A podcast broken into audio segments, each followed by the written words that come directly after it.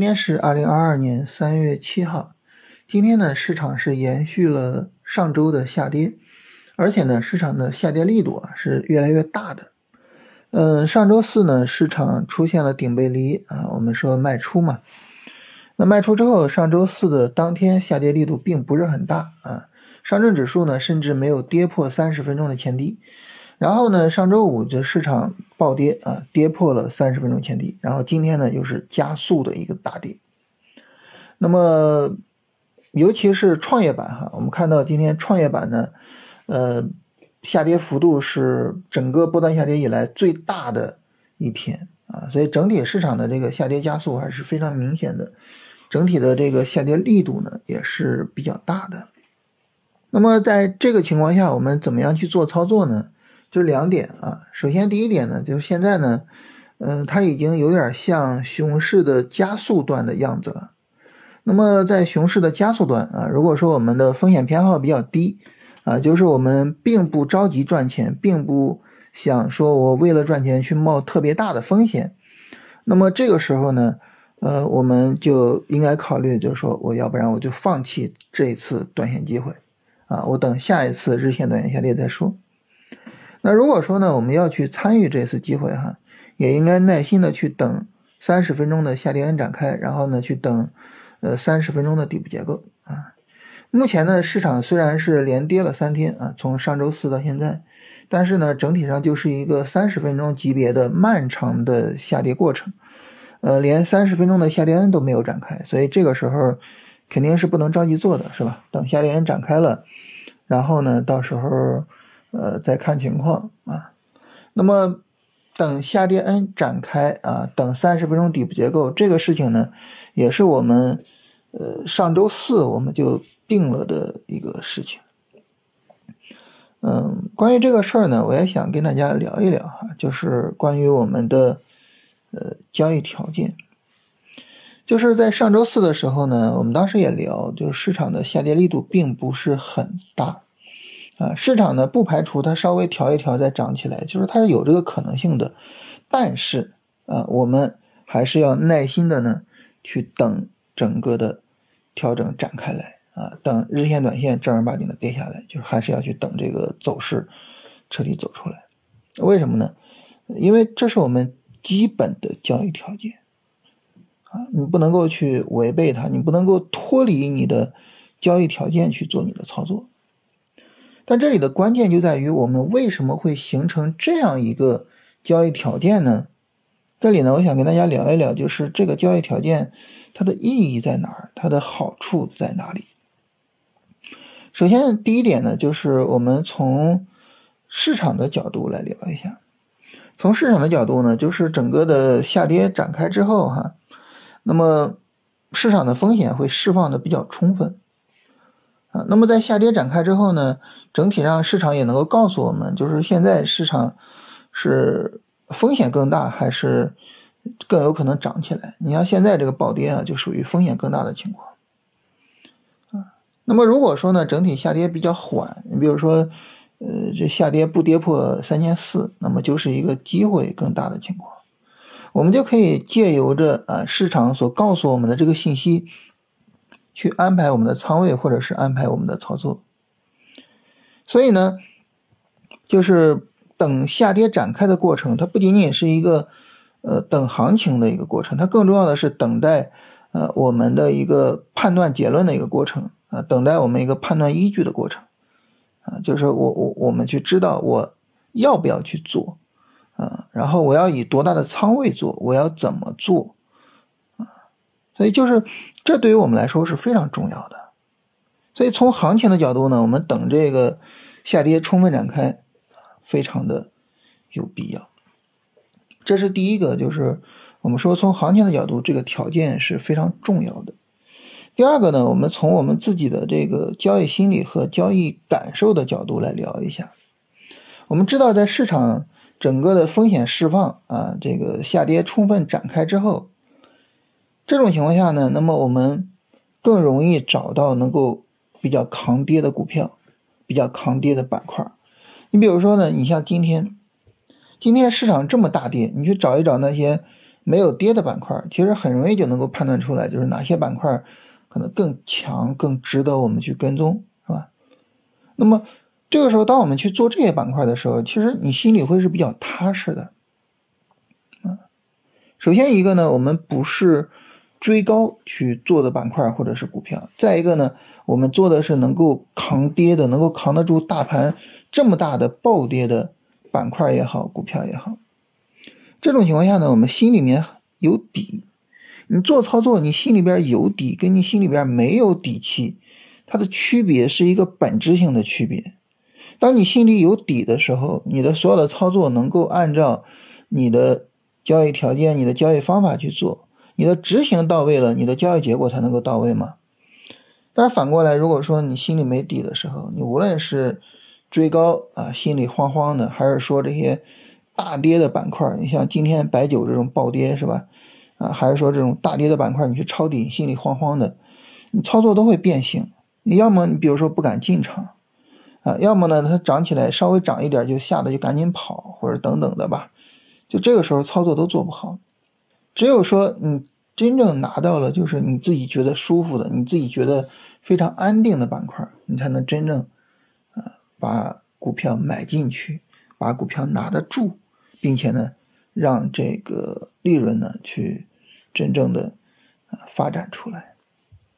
所以，无论是从行情的角度，还是从我们自己交易心理的角度，啊，我们去等这个日线调整的展开，等三十分钟下跌的展开，都是一个非常有意义的事情。我想呢，借由着今天的这个大跌啊，借由着从上周四到今天这三天的下跌。就是跟大家聊一聊这个事情啊，让让大家能够比较好的去理解，就是我们为什么去使用这样的条件啊，尤其是在熊市里边，真的 熊市你真的不用担心市场跌不下来，是吧？跌不下来它就不叫熊市了，呃，尤其是在熊市里边，就是我们稳定的去使用这种条件去做。呃，所以就目前来说呢，我们就耐心的等着下跌展开，然后呢，等着市场给我们一个底部结构哈，然后到时候我们再去说怎么样去做操作的事情。嗯，这里边呢可能会有一个问题，就大家可能会觉得，那如果说市场在上周四直接大涨了呢？如果说市场让我就踏空了呢？那我怎么办？关于这个问题呢，我们有两个回答。第一个回答呢，就是我们做操作一般不会只做一个级别，就是你不会说只做短线。如果说你比如说你同时做其他级别的操作，像做定投什么的，是吧？你手里边可能有仓位，你手里边有一点仓位，它涨你就不担心。这第一点。第二点呢，就是我们做交易永远不是只看单次交易的结果的，永远不是。大家还记得上周一的时候吗？上周一的时候有一个非常明确的买点，当时我也跟大家说了，这个地方我没有去进个股，为什么呢？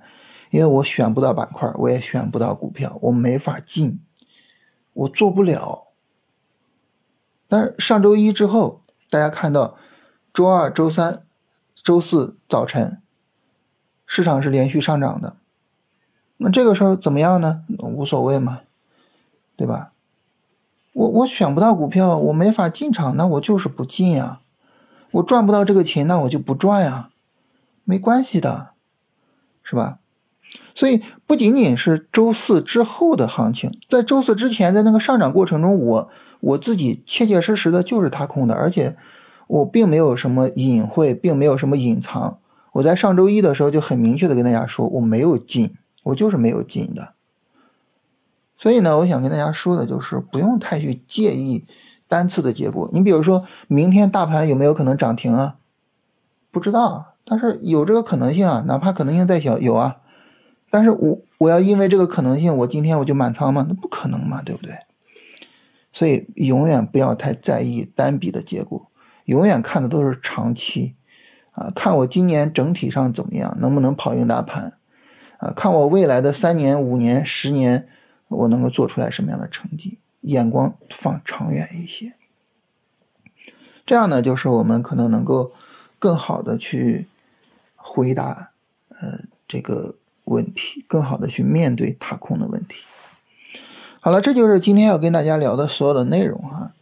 就这些内容呢，可能就是大家还是觉得我啰嗦什么的啊。我看到前两天也有呃也有人评论说啰嗦，然后我之前我也跟大家聊过哈，就是呃我我我自己跟大家聊天呢，我我收到的最多的负面评价就是啰嗦。啰嗦这个事儿，我想跟大家聊一聊，就是为什么会啰嗦。首先第一点呢，就是我跟大家。